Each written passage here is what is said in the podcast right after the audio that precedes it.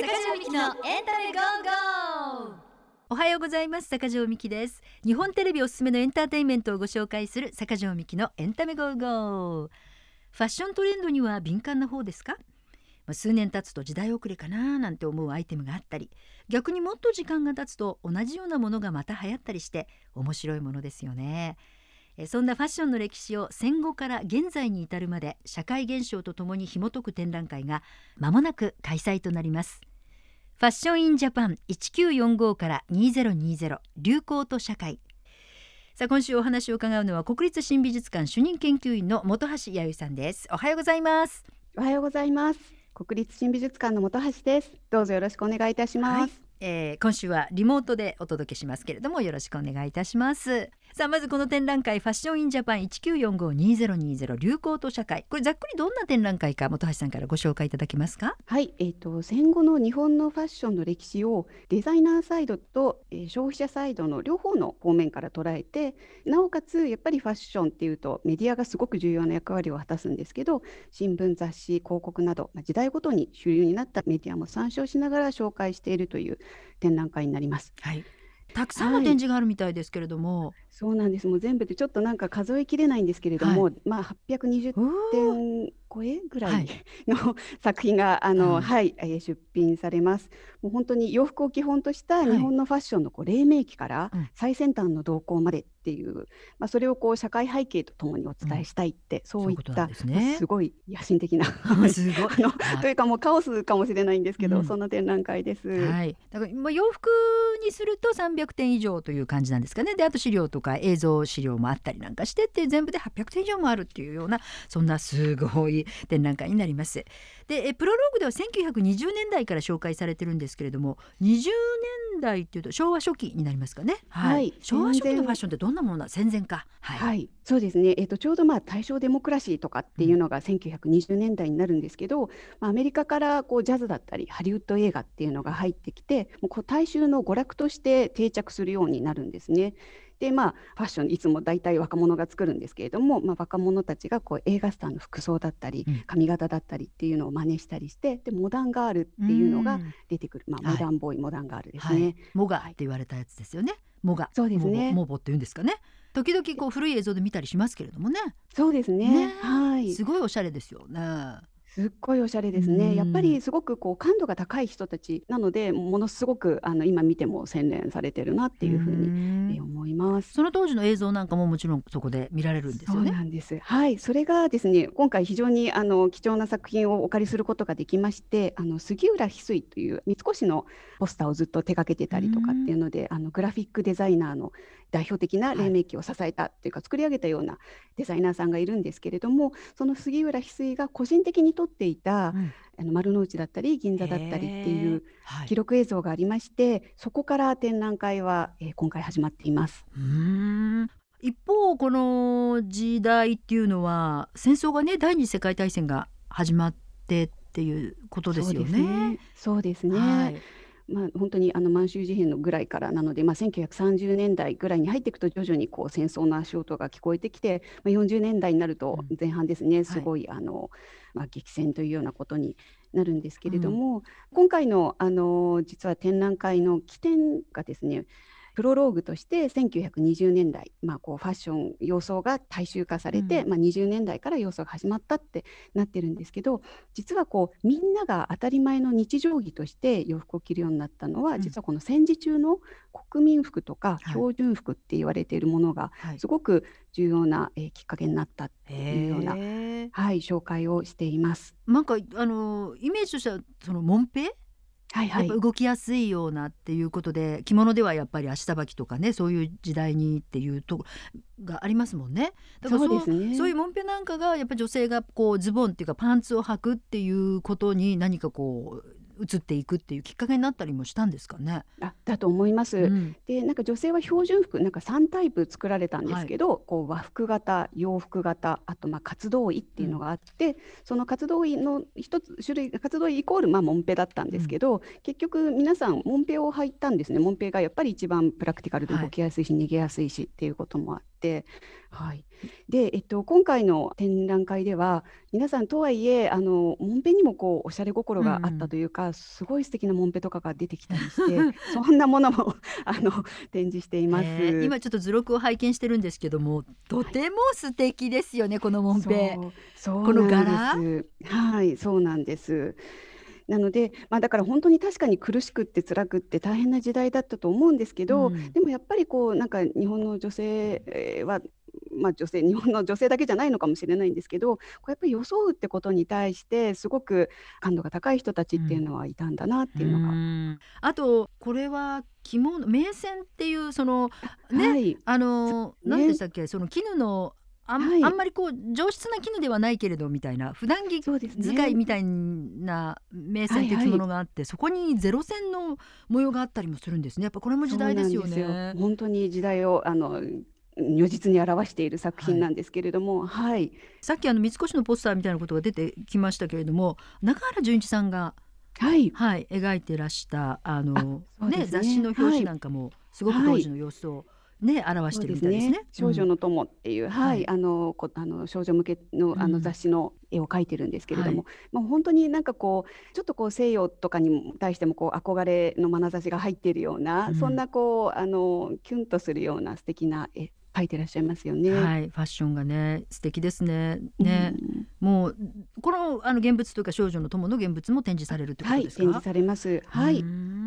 まあ本当にあのファッションを楽しむ心っていうのはさっきもねあのおっしゃったみたいに本橋さんもおっしゃいましたけれどもどんな時代でもどういうねいつでもやっぱり女性はそういったところに気を配っていたいし、なんか楽しみでもうんありっていうところがあるんだなっていうことがわかりますよね。そうですね。はい。えファッションインジャパン1945から2020流行と社会まもなく開催。明日からはさらに展覧会とともにファッションの軌跡をたどっていきます。ゲストは国立新美術館主任研究員の本橋弥生さんでした。ありがとうございました。ありがとうございました。今日は展覧会の第一章となる1945年から1950年代のファッションに注目していこうと思います。まあ、戦後というと物資が少ない限られた状況の中でファッションを楽しむことねできたんでしょうか？そうですね。じゃあ本当になんか日本はもう空前の洋裁ブームっていうのが起きまして、はい。もう戦後あの、まあ、しばらく本当にみんな飢餓に苦しむぐらいあの大変な状況だったようなんですけれども女性たちが洋裁学校に殺到してもう何十万何百万人っていう人たちがあの洋裁学校で洋洋服を作る教育を受けた、世界でもあの稀に見るというか例がないそんな状況が、えー日本で起こりました。はい、うちのちょうど母なんかはもう洋裁学校行ってますしちょうどその世世代なんですね。だからもうはい。一つ上に姉がいるんですけどもういつもお揃いで毎回なんかななんかイベントがあるとええ。徹夜して次の日にできてるみたいなそういうそうそういうのでした。ね。結構ねなんかそれが当たり前みたいな、まあ、周りの人たちもみんな割とそういう感じだったので、でもなんか、あの嬉しかったです。いつもお揃いでなんかこう作ってくれてうわいいですね。だからあの家に結構なドレスメイキングとかねうん草園とかああいう型紙もついているような雑誌が、うんはいそこかしこに置いてあったりなんかしてそこからこええう型紙取ってなんかやってくれてたりしてましたね。あそうですか、うん羨ましいです。でもやっぱりこのえの50年代、まあ、45年から50年代っていうのがその洋裁ブームの時代で、まあ、本当にもちろん売ってなかったので、うん作るしかなかったんですよね。なので女性たちがこう洋裁学校とか、まあ、もし学校に行けなかった場合はそういった雑誌を買って型紙を切りながら自分で作っていくっていうようなことが、えー起こりました。であとやっぱりこう戦争で未亡人になった方っていうのもいらっしゃって、もう本当に当時の日本の社会では本当すごいあの立場が弱かったんですよ。うんうんうんもうなんか男性にこう支えられて女性は生きていくっていうそんな社会構造だったのでもうすごい弱者だったんですけど、まあ、そんな人たちがきちんとこうあの生きがいを持ちながらでしかも生計を立てられるっていうのが要塞だったので、まあ、うんそういったこともあってすごくブームになったってそんな時代背景がありました。え文化服装学院とかドレスメーカー女学院とか、そういった学校がもうその頃に。そうですね。設立はもう戦前からあったんですね、はい。なんか、えっとドレスメーカー学院とかうん。20年代の後半とか、はい。あと田中千代さんとかも30年代頭からやってたりするんですけど、うん。まあ、その時は洋装っていうのは、まあ、おしゃれなあの一部の人たちがするものだったんですけどその戦争で、えー、とモンペそれを経てやっぱりこう洋服が日常着に変わっていくっていうような、そのこう交換していくプロセスっていうのがこの戦後から50年代にかけて起こっています。うーん。その今田中千代さんという方が出た。とても素晴らしいこの千代さんの作品もこれ今回展示されるんですかね。そうなんです。これ今回。い今時代遅れとか一切関係ないですよねこれは。そうなんですよ、うん。やっぱりすごくあの、まあ、バウハウス系の教育を受けて帰ってきてるのでっていうので、まあ、すごいモダンデザインを、えー学んでそれをこう自分流にこう表現していくってことをした人なんですけど、まあ、30年代の作品も50年代の作品も今見ても全然色あせてない感じがしね。なんかこの一末なんですかねこれは。この着物そうそうそうの着物。上下？これなんか入着物っていうものはい。でちょうど50年代にすごく流行ったんですけど、うんうん。やっぱりこう着物をどうこう世界的なファッションにしていくかっていうことを田中千代さんすごい取り組んでらっしゃってこれ二部式で分かれるしイブニングドレスとして着られる、ええ。で外国人の人もハイヒール履いて、あの着てくださいっていうようなつもりでデザインしてでうん。隣のそのカタログにあるあのパジャマドレスって実は今回の、えー作品の中であのお洋服の中では一番古い作品で、はい。1932年。これ下パンツになってるんですか？そうなんです。そこなんですよ。だから32年でパンツドレスなんですよ。もうなんか本当にそれこそなんか西洋の方でシャネルが、ま、パンツ履くか履かないかとか言ってた時に、これを作ってそれでしかも日本で発表してたっていうなんかそのなんていうんですかね進んでるっていうかとモダンでかっこいいなとすごいねか。っこいいです。そしてえ次のあの図録のページをめめくるとあの杉野よし子さんの、はい、はい、ドレスメーカー女学の創設者ですね。また違ったもう少しその可愛らしい可愛らしいね私たちも着れるのかな、ええみたいなところのはい。愛らしい感じでもう本当ウエストがちょっと細いってい。うところが、細 わーっ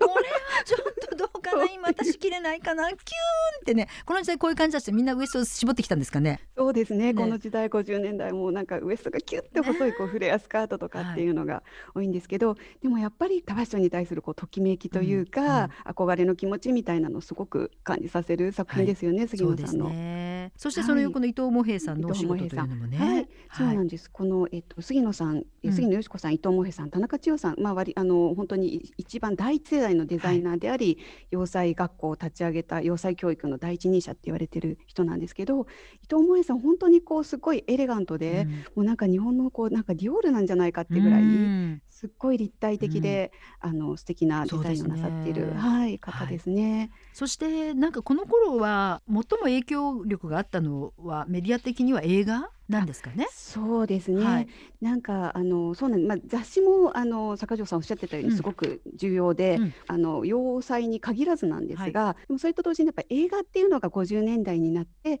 すごく普及してきてうん。映画がこうファッションのへの憧れをかきたてる、すごい重要なメディアになっていきましうたん。よく知られるのは私はまあまだこう生まれてなかったんですけど1952年の「君の名は」っていう作品があねって、えー、マチコマキっていうねマチコさん。そうですね。ははい。い、あのこうあのそ顔周りにこうこ長いこうスカーフというかはい。ショールというかをこうかけてってかけいう。てね。それでこうはい。首のところでこう交差させてっていうね。はい、はい。そうですね。はい。あとあの、えー、56年のあの、はい。狂った果実あるんですけど、今回の展。はい。はい、で今回の展覧会でもあのアロハシャツ、うん。本当にあの、はい。映画を象徴するような作品かと思うんですけど、それも展示しています。えー。明日は私もリアルに体験している60年代のファッション。まあの本橋さんまだ生まれてないですけど 60年代のファッションでとっても楽しみにしてるんですが、えー来週水曜日から始まりますファッションインジャパン1945から2020流行と社会。ゲストは国立新美術館主任研究員の本橋弥生さんでした。ありがとうございましたありがとうございました。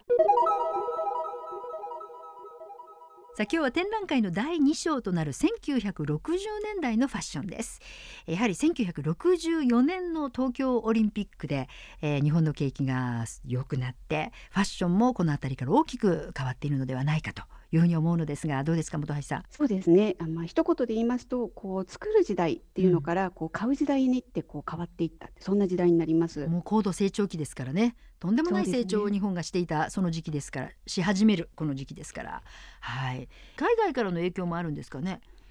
そうですね。この頃、あの、ロンドンでこう若者文化っていうのものがすごい爆発的にというか、影はい。響をあ及ぼしまして、こうミニスカートだったり、うん。こうキャンディーカラーだったり、うんまあ、あと濃いアイメイクとかっていうのが流行したりとか、あのもう本当にファッション、まあ、それまでどちらかというとこう大人のものだったのが、うん。だんだんこう徐々にこう若者へとこうん。うバトンタッチされていくっていうか、そんな時代でしたね。それが、あのまずはロンドンで起こったり、うん。えーしていますしあと、まあ、1968年になるとうん。パリで5月革命が起こって、であと、まあ、アメリカではこうヒッピーのムーブメントが出てきたはいりっていうことで、まあ、こう徐々にこう若者へとこうシフトしていった時代っていうのがうん。60年代になります。なるほどね。あのロンドンて言えばあの1967年でしたっけね？ツイギーが来日した。そうですすね。ごい話題、はい。私まだ子供でしたけれどもね。もうあのニュースで飛行機タラップだったんですけど タラップからツイギーが降りてくる。ミニあのミニスカートでむちゃくちゃミニスカートで降りてくるっていう映像。よく覚えてますもん。すごい話題になってました。あそうですか。うん、でな小枝とか言われてななんかもええ。うすごく細くて同じ人間と思えないみたいな。そんな感じでした。でもあのつけまつげとかねさっきおっしゃったみたいにあの濃いアイメイクだったので、もうつけまはい。つけまつげバッサバッサみたいな。だからわあなんかやっぱりすごいショックを受けるぐらいわあ別世界って感じがありました。うん。ええ男性もこの頃もやっぱりファッションにねそう目覚めてって今までとは違う感じなんですかね？そうですね。特にあの日本のメンズファッションといえばバンかなって、思うんですけれどもあのアメリカの,、はい。あの IB リーグのこう大学生をこうちょっと真似したというか、うん。そこからこう着想を得たはい。あのメンズ服っていうのが日本でも作られるようになってうんものすごい一世風靡したんですよね。なんかねやっぱ素敵っていうかななんかちゃんとしてるみたいな感じの ちゃんとしてるおしゃれみたいな。そうですよね。でしかもなんかそのそこはなんかアメリカだったのでその次にこうエドワーズっていうむしろもうちょっとこうおお兄さんブランドとかヨーロピアンなはい。男性ファッションメンズファッションっていうのも出てきたりして、うんなんか本当にそれまでこう男性なんかまああの戦時中は国民服着ててでまあその後こうスーツ着てっていうような感じだったのがこう初めてこう装いを楽しむような、あの服っていうのがメンズファッションで登場したのはいがこの時代なんじゃないかなと思います。雑誌もメンメンズクラブとかねそうなんです。出たんメンズクラブ。メンクラブはい呼んでましたけど、そうです、そうす、です。はい、うん出てます。ねやっぱり男性もそういうファッションにこう目が行くっていうかそういう時代になってきたっていうことですよね。はい、そうですね。はい、この時代1960年代のキーパーソンというとどなたになりますか？そうです。まあ、まあ、デザイナーで言えば、まあ、もちろん、あの、バンもすごいんですけれども、まあ、女性のデザイナーで言えば森英恵さんかなと思います。映画の衣装、もう全部やってらっしゃるんですよね。100本以上やってらっしゃるっていうか、もうなんか。本当にすごい数やってらっしゃって、うん、それでも本当にあの有名なデザイナーとして確立されてたんですけど、この60年代にこうアメリカでご自身の作品を持ってって、はい。で賞をなさってすごい高い評価を受けてらっしゃるんですね。なんかニューヨークでねなんかコレクション発表して、はい、はい。発表されて、もうすぐデパートで売られるようになったっていう。これも今回あのそのその時の展示そされるうなんんですか？です。もうすっごい美しいですよ。作品もうこれを見るだけでもうすごく価値があるんじゃないかって思うぐらい美しいです。もうはい、一点一点がはいなんか宝物ですいね。やこれ私品ごめんなさい図録を拝見してるんですけど皆さんにどう説明すればいいかなんですけどまあ鮮やかですしこそうれですね。そのやっぱり日本日本から来た日本的なものっていうのを取り入れるのはやっぱり森英恵さんのやっぱりなんかね特徴みたいなところもありますしこそうれね素材的にもこれ帯だったりするんですかね？そうですね。帯だったり、その日本のあの伝統的な布、はいあのの技術うんっていうものをつく使ってらっしゃったりしますし、モチーフもやっぱりあのトレードマークとなっているあはいの蝶々だったり、うんお花だったり、そういったもので。あと、ね、帯だったりするのでやっぱりこう、き金糸とかも使われていて、すっごい鮮やかで豪華ですよね。そうですね。もう素材の豪華さっていうかその金糸のもう鮮やなんていうかもううわ眩しいみたいな。そう本当に素晴らしいです。ね。あとそうですね。この時代だと長澤節さん節モードセミナーもそうなんですねよ。ぜひお話しいただきたたいですけれども、はい、はい。そうなんです。あの長澤節さん、あのイラストレーターで、もうあのファッション誌といえば、もう必ず長澤節さんがあの50年代ぐらいから登場しているすごいイラストレーターの方なんですけども、本当にかっこよくって洗練されていてっていうイラストレーターの方なんですよね。うんうんうんで、今回も作品をたくさんお借りして、あの展示をさせていただきます。で、なんかそのさっきのメディアの話で言うと、はい今だファッション写真よりもむしろこうファッションイラストレーションの方がすごく力を持っていた時代で。うんうんこの60年代ぐらいっていうのは。この代表的なのが長澤節さんですし、はい、イラストレーターであるにもかかわらずこう節モードセミナーっていうのを立ち上げてらっしゃってもう名だたるデザイナーさん大体そこを通ってらっしゃるんですよね、はい、その洋裁教育受けながら節モードセミナーにも通ってた、うん、そこからもう本当にあの名だたるデザイナーさんたちが登場して金子勲さんだったり、はい、ピンクハウスをなさった、あと花井由紀子さんもそうですし、うん、あとあの80年代に活躍するあのコムデ・ギャルソンの川久保さんとか、幼児山本さん、はい、ああいった方々もみんな行ってらっしゃったんです。モードセミナーに。はい。ですね。やっぱりそのクリエイターの真髄みたいなものっていうか、なんかそういうことをやっぱり学ぶんでしょうね。技術じゃなくてっていう、ね。はい。そっか。さあ明日はまさに私の青春時代になります。70年代のファッションを紐解きます。来週水曜日から始まりますファッションインジャパン1945から2020流行と社会。ゲストは国立新美術館主任研究員の本橋弥生さんでした。ありがとうございました。ありがとうございました。えー、今日はまさに私が青春時代を過ごした70年代のファッションです、えー、64年にオリンピックがあって70年には大阪で日本万国博覧会が行われ日本はもう非常に勢いづいているそんな時代でした。振り返ってみるとね私こうなんかこう大げさじゃなく人生の中で最もキラキラしたイベントが万博でした。すごく素晴らしかったの。まだ小学6年生から中1とかそういう感じだったんですけどまあ本当に夢を与えてもらいましたね。まあファッションも非常に変化が著しかった時代ではないかと思うんですけれどもまさにその万博でコンパニオンさんのユニフォームを手掛けてらしたりするのが越野純子さんだったりするんですよね。そうですね、うん、はいあの大勢のデザイナーさんもちろんかかってらっしゃったんですけど、はい、今回の展覧会ではあの越野純子さんのすごい素敵な作品3点お借りできたので、はい、展示しています。ね素敵ですよね。すごい素敵なんですよ。うん、当時コシノさんあのサイケの女王って言われていた時代でもあって、はい、こう尖って洗練されてて、うん、のこうアバンギャルドでっていうようなそんなデザインをやってらっしゃった時期なので。それでユニセックスとかっていうのもすごく新しかったんですよね、うん、コシノさんやってらっしゃった。はい。本当に男性でもいけるようなパンツにコートみたいなかっこいいあのそうですね、ね、コンパニオンのユニフォームですね。はい、はい、これはタカラビューティリオンっていうとこなんですけど、うん、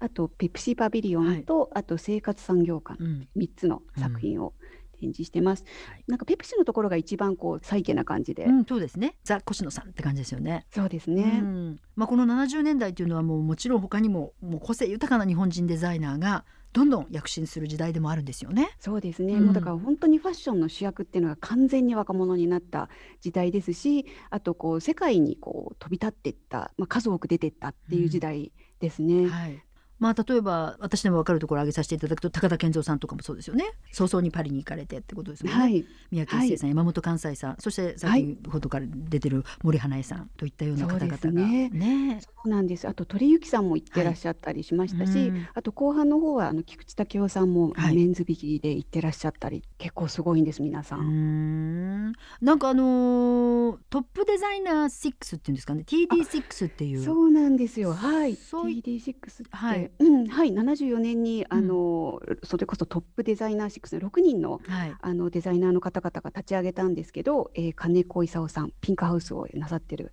デザイナーさんですね。あと菊池武雄さんビギ星野純子さん花井由紀子さん、えー、松田光弘さんあのブランド名はニコル、うん、であと山本関西さんの6人なんですけどあの、まあ、それまでこう日本でもファッションショーっていうのは割と頻繁に行われてたんですがバラバラになんか行われてたので特にこうあのメディアが集結して報道するみたいなことがなかったのでだけどやっぱ東京にもコレクションを発表するような団体を作りたいっていうので、うん、TD6 っていうのを立ち上げて、うん、でこう時期を統一してあのなんていうんですかねファッションショーを開催するっていうようなことを始めたっていうことが起きてます。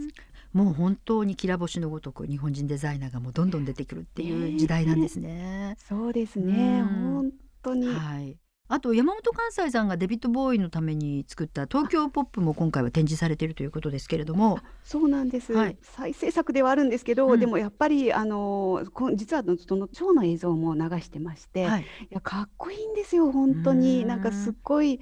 なんていうのもう前衛的ですごい攻めてる感じがするんですけれども、はい、数年前にあのデビッド・ボーイ展があったりなんかしてその時にもこの東京ポップなんかもね展示されていたんですけれども、はい、このなんていうんですかね。黒いそうですね。ちょっとこうエナメルみたいな素材でこう なんかパンツのところがブワーンってこう黒柳徹子さんみたいになっててこうね レコレコード版みたいにこうこう白い玉ねぎみたいな黒に白がこう入っていてっていうもう、はい、デビッド・ボーイだから似合うっていうね。で実はこれあの最初関西さんがあの71年にロンドンでショーをやった時にあの発表された服なんですけど、はい、あの日本で最初にスタイリストな,、なさったっていう、あの高橋靖子さんが、はい、あの仕掛け人として、うんうん、あのこういったあのショーのアレンジもなさってるんですよね。はいやっこさんね私あのとっても親しくさせていただいていた時期があって、はい、またそれは来週ちょっと お話ししようと思いますけども、はい、うん。よく聞いてたんですよデビットボーイの話とか関西さんの話とかいろいろ聞いてたんですけど。はい。いやでも本当にあのこう原宿あそうですねあとあのファッションの街っていうので、うんうん、こう原宿表参道っていう、そういった場所ができていくんですけれどもあのやっこさん私もちょっとインタビューでお話を聞いたりした時もおっしゃってたんですけど、うん、原宿がこう世界とつながった瞬間みたいなものを感じられたっておっしゃってたので。本当に70年代いい時代だったんだろうなそうですよね。まあ、一方で学生運動も盛んになって、まあ、民主主義の象徴として T シャツやジーンズ、まあ、こういったカジュアルなファッションも大流行ということですね。はい当時本当に T シャツとジーンズこうちょっと裾が広がってるジーンズっていうのがすごく流行っていて、であと聞いた話によるとなんかそそれでこうデモに行って、うん、でなんかフランスパンこう片手にこう行くっていうのがすごいこうおしゃれなデートだったのよなんていうふうにおっしゃってる人の 話も聞いたことがあります。あ と T シャツがこうなんか肌着じゃなくて下着じゃなくて、はい、こうアウターとして着られるようになったのもやっぱりこの時代だっていうお話を私もいろんな方にあのリサーチしてる時にお伺いしたんですけど、例えばそのニコルとかのロングの T シャツとかっていうのもすっごい流行したらしいですね、うん、70年代頭に、うん、アンアンとコラボして、はい、もうなんかすごい爆発的な人気になったっていうようなこの頃ですかねアンアンとかノンノとか創刊になって。そうなんです、うん、70年。アンノン族なんて言われてね。はい、はい、ニュートラとかハマトラとかもこの時代でしたっけ？いやちょっとトラッドな感じもまた、えー、だ本当にたくさんの多様なファッションが出てきましたよね。そうですね、うん、あとやっぱこう女子大生がこう徐々に社会に登場してきて、はい、でなんかそあの女子大生とかが特にそのトラッドとかをこう流行らせた、うん、ニュートラハマトラ。そうですね。私は関西だったんでニュートラなんですけどもなんかそういう方にはまるのも面白いっていうか楽しめるっていう、うん、そんな時代だったと思います。ねさあこの後はバブル期がいよいよやってまいりますけれども明日は80年代のファッションをたどっていきます。いよいよ来週水曜日から始まりますファッションインジャパン1945から2020流行と社会。ゲストは国立新美術館主任研究員の本橋弥生さんでした。ありがとうございました。ありがとうございました。さあ今日は80年代のファッションを掘り下げます、えー、まさに日本中が浮かれていたバブル期をイメージしたりしますけれどもファッションの方もバブルな感じなんでしょうか？どうですか？そうですね。はい、はい、本当にまさに DC ブランドの最盛期、うん。DC ブランドですよ。今もう言わなくなりましたけれどもデザイナーズキャラクターズっていう DC ですよね。そうですよね。もう本当に頂点を極めてましたよね。こうなんかジャパンアズナンバーワンとかっていう本がアメリカで出たぐらいですもんね、うん、ねもうあのなんだろうボディーコンシャスでねはい、イケイケっていう感じの、ね、そうですね。はい。時代ですね。うん、あとなんかちょっとなんか今回あのいろいろこうもう一回当時の雑誌とか読んでみてなんか意外にもなんかこう感性、あのこう感性フィーリングとかの感性の時代っていう風に言葉が結構使われているっていうことに気がつきまして、はい、まあなんか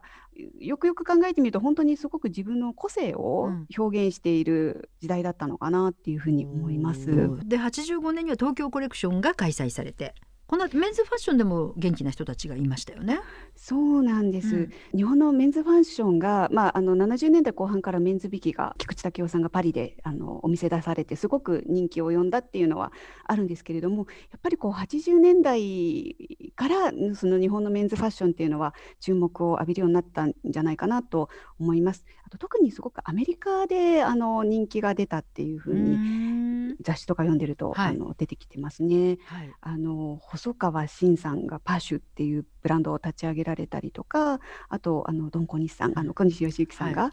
ってらっしゃったりとか、すごくなんかこの80年代に急激に伸びたんだなっていうのがよくわかります。う。ん。今回展示としてはこのドン小西さんの鮮やかなジャケットとか、出ます。もううん本当にこうオートクチュールじゃないかってぐらいもう手仕事も美しい、ねえ。あの素晴らしいですし、はい。色もすごいんです。色がすごいですもうね。ニットとかこう載せてる刺繍みたいなものもすごいですよね。いや本当に素晴らしいですよ。うん。本当に。エルトン・ジョンやねスティングなんかも愛して,、ね。愛していたっていうドンさんのお洋服はい。着たりしてたんですよね。そうですうね、ん。まあ、そういう意味で言えばとあのアーストン・ボラージュってあの佐藤光信さんっていうはい。方が作ってらっしゃったブランドも、まあ、もちろん今もあるんですけれども、もうすごく80年代に大人気になったようでして、はい。であの何がすごいかっていうとあのマイルス・デイビスうがん。ものすごいあの気に入って。へーあのステージ衣装にもするし私服にもしていたって、あはい。のご本人同士も、はい。あのすごく親交があったってなんか、マイルズ・デイビスとかアンディ・ウォーホルもその佐藤浩信さんのそうそうそうそう。かショーのモデルとして出てらっしゃるとかそうなんですよ。あのコーシましたね。ンさんが、うん。はい、あのニューヨークでやった時のショーで、やっぱ友情出演ってことで、ああのマイルス・デイビスが出てるんですけど、でなんかそれになんかマイルスが出るんだったら僕も出るよみたいなことで、アンディ・ウォーホルも出たっていう。ですよね。でですごいのがその実はですねアンディ・ウォーホルが亡くなる数日前だったんですねそのショーが。なんのでアンディ・ウォーホルの伝記にはい、載ってるんです日本人デザイナーのショーに出てっていうのが。へえ。あの70年代で確かにこうあの世界につながっていったっていうのはあると思うんですけどやっぱ80年代すっごいお金もありましたし、うんで皆さんこう一つの素材に対するリサーチに対するお金のかけ方もすごい違ったので、もうやりたいって思ったことを形にできた時代だったと思うんですよね。まあ、それもあって作品もすごいし、うん。その交友関係とかもすごいしう、ん。もうなんか80年代ってすごいって思います。ねお金があるっていうことは本当に才能が集まりますよねし集まりますね。もうクリエイターにとってこんないい時代はなかったのではないかっていうぐらいやっぱりね。うん。いやってこ本当に新しいテキスタイルもいっぱいいっぱい作られたんですよね。うん。この時あの新井純一さんっていう人のテキスタイルも今回、あの出品してるんですけれどもやっぱりその新井純一さんっていう人がこう桐生のご出身であの、はい。まあ、伝統的なテキスタイルを作られながらこう新しい試みっていうのをされていった方なんですけど、うん。まあ、新井純一さんのテキスタイルがあったからこそあのコム・デ・ギャルソンうんさんとかあとあの三宅一生さんとかはい。っていうのも、こう自分がやりたいものっていうのを形にできたっていうふうに言われてたりもします。ね。カークボレーさんとかね山本洋二さん洋二山本がパリで開催したコレクションもすごい衝撃だったっていうかう世界に衝撃を与えたっていうようなこともねあるみたいそうでね。ですすね、うん。もうなんか本当に左右非対称でであの、まあ、ボロルックというふうに最初揶揄されてもう穴が開いてたりとか、それまでこう西洋の価値観だと人体のスタイルをすごく美しく見せるっていうのが、あのファッションの基本だと思うんですけどもそれを完璧にこう無視したっていうかうん違う、うん。違うコンセプトでやったのでっていうもうすごい衝撃だったので賛否両論がうん。巻き起こったっていうのがうん。80年代の初頭だったんですけど。うん私もう一番今日ね地味なこれ実はコムデ・ギャルソンのこの中のワンピースはそうなんですけどこれも本当にただのシンプルに上だけだと見えるかもしれないけどその方はちょっとパコッとなっててでも一もっと、えー。でもあの本当にギャルソンが好きでよく着てた時期があったんですよこの時時代。楽しかったもん本当にファッションをこういろいろねさあそしてまあそういったファッションとはまた別にそのストリートではカルチャーと結びついたファッションでタケノコ族とかね。そうですね。っていうのもこの時代ですよね。はい、はいうん。そうですね。あとあのヤンキーとかっていうのがもう、はいはい。あのファッションかどうなんかブームかどうかっていうのはさて本当にいっぱいいた時代だと思うんですけど、うん。やっぱヤンキーはヤンキーなりに新しい独自のこう美的センスでうんファッションを展開していったっていうのもあって、そういったボンタンだとか。はい。あの裏ボタンだとかそういったものもうん。展示していますし、あ。なんかやっぱりそのテレビ、まあ、メディアとしてはテレビがすっごく主流に強かった時代かなとも思いますんでこうテレビ文化とあのファッションっていうのでまあ、作品としては中野博道さんが、はい。あのキョンキョンのために紅白の使あのデザインされた衣装とかもあるんですけど、まあ、そういったものだったりっていうものも展示しています。本当にファッションの歴史は面白いなと思って、えーいろいろとお話を伺ってきましたけれどもいよいよ来週水曜日から国立新美術館で始まりますファッションインジャパン1945から2020流行と社会。来週も引き続き展覧会についてお話を伺います。今週のゲストは国立新美術館主任研究員の本橋弥生さんでした。一週間ありがとうございました。本当にありがとうございました。坂上みきのエンタメゴーゴー。日本のファッションと聞いてあなたは何を思い浮かべますか？モンペからサステナブルな近未来まで。衣服だけでなく写真雑誌映像など豊富な資料から戦後の日本のファッション史をたどる世界初の大規模展。ファッション・イン・ジャパン1945から2020流行と社会。六本木国立新美術館にて来週水曜日6月9日から9月6日まで開催。お問い合わせはハローダイヤル0357778600または展覧会ホームページをご覧ください。坂上みきのエンタメゴーゴー。この番組は日本テレビの提供でお送りしました。お相手は坂上みきでした。坂上みきのエンタメゴーゴー。